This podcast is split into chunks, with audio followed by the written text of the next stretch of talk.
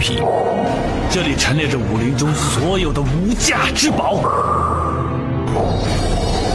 充电时间，进击的 PM。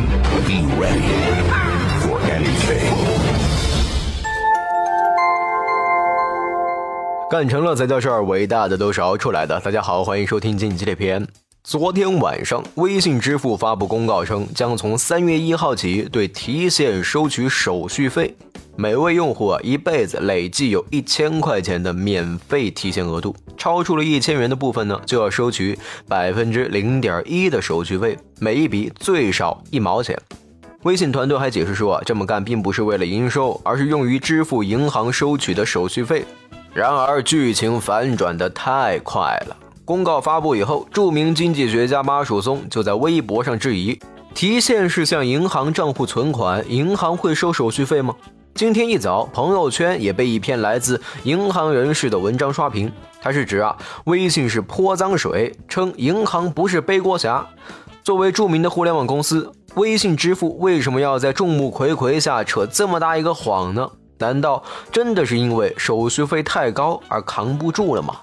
充电时间的朋友们，大家好，我是微信公众平台科技说的作者老铁。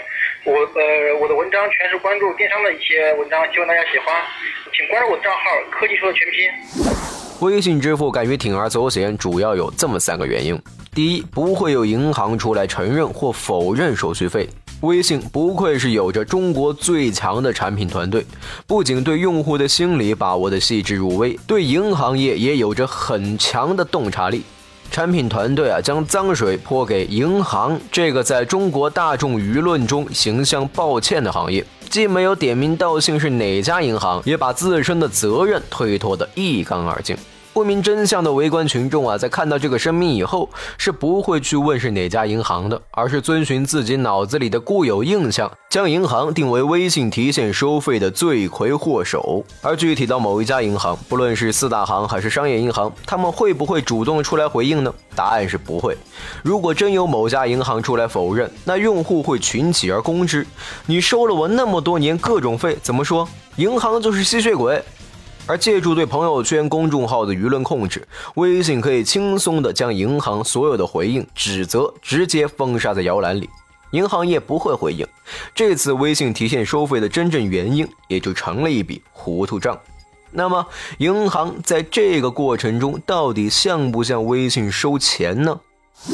充电贴士：据国内一家第三方支付公司的人士透露，一般第三方支付通道费用主要有两种方式。按交易量收费和按交易笔数收费，同时有一定的封顶。比如按交易量收费，一般会有千分之二到千分之六不等的额度，而每家收多少钱还得看公司的规模和实力。同时，银行也可能不收钱，而是与第三方支付有一定的资源互换支持。除了第三方支付本身的差异化外，银行因自身的精力有限，又不愿意放弃支付业务，也会发展第三方支付作为代理。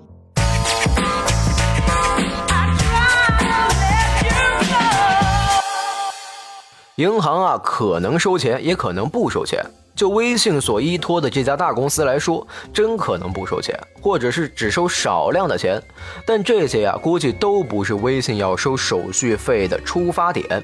因为微信敢铤而走险的第二个原因是，微信太需要钱了。在腾讯官方公布的一份关于微信红包的数据报告中。用户抢到微信红包以后，有百分之七十八的钱仍旧以红包的形式重新发了出去，有百分之三十的用户将钱进行了提现，只有百分之十二点二用于电商消费。换句话说，这些钱在微信里并没有给微信创造太大的价值，以至于啊，微信支付如今还要说通过手续费来弥补一部分的成本投入。就这一点，我们来听一听微信公关负责人张军的说法。充电贴士：现在就是您也知道，就是嗯，第三方支付在调用银行的那个会计支付接口的时候，银行按照金额收取手续费率。那这个手续费率呢，呃，就是不管呃实际交易金额的话，它都会收取。随着微信支付的这个交易量指数级上升呢，成本已经到了一个非常高的这样一个地步，甚至到了就是我们都已经难以承受的一个范畴。那所以在这种状况下呢，就是我们希望能够呃在某种上能够对对成本能够进行一个相对的弥补。所以呢，我们考虑了目前的这样一个方式。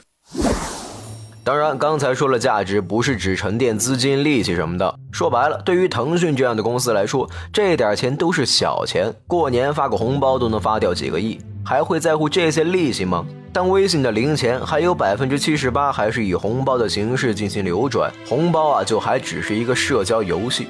货币是有价值尺度功能的，如果不用于消费投资，这些钱就不能算是真正的货币，而是一个社交游戏工具，和 Q 币差不多。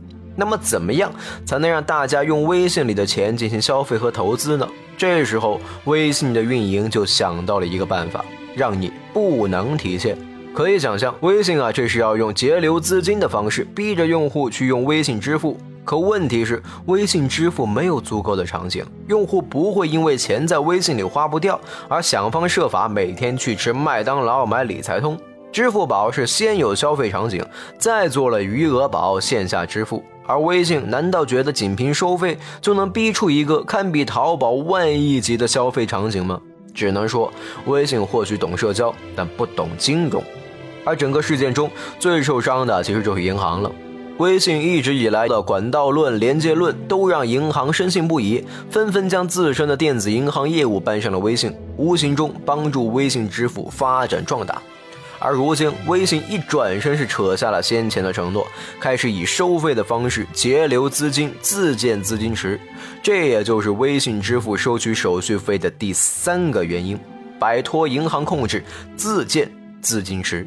微信支付一直以来让银行有安全感的原因啊，是因为微信没有资金池。换句话说，用户并不在微信中放钱，需要用钱的时候呢，都是从银行卡扣款。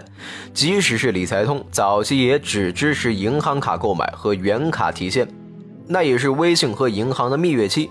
然而，管道做大了，微信就不满足只当一个管道了。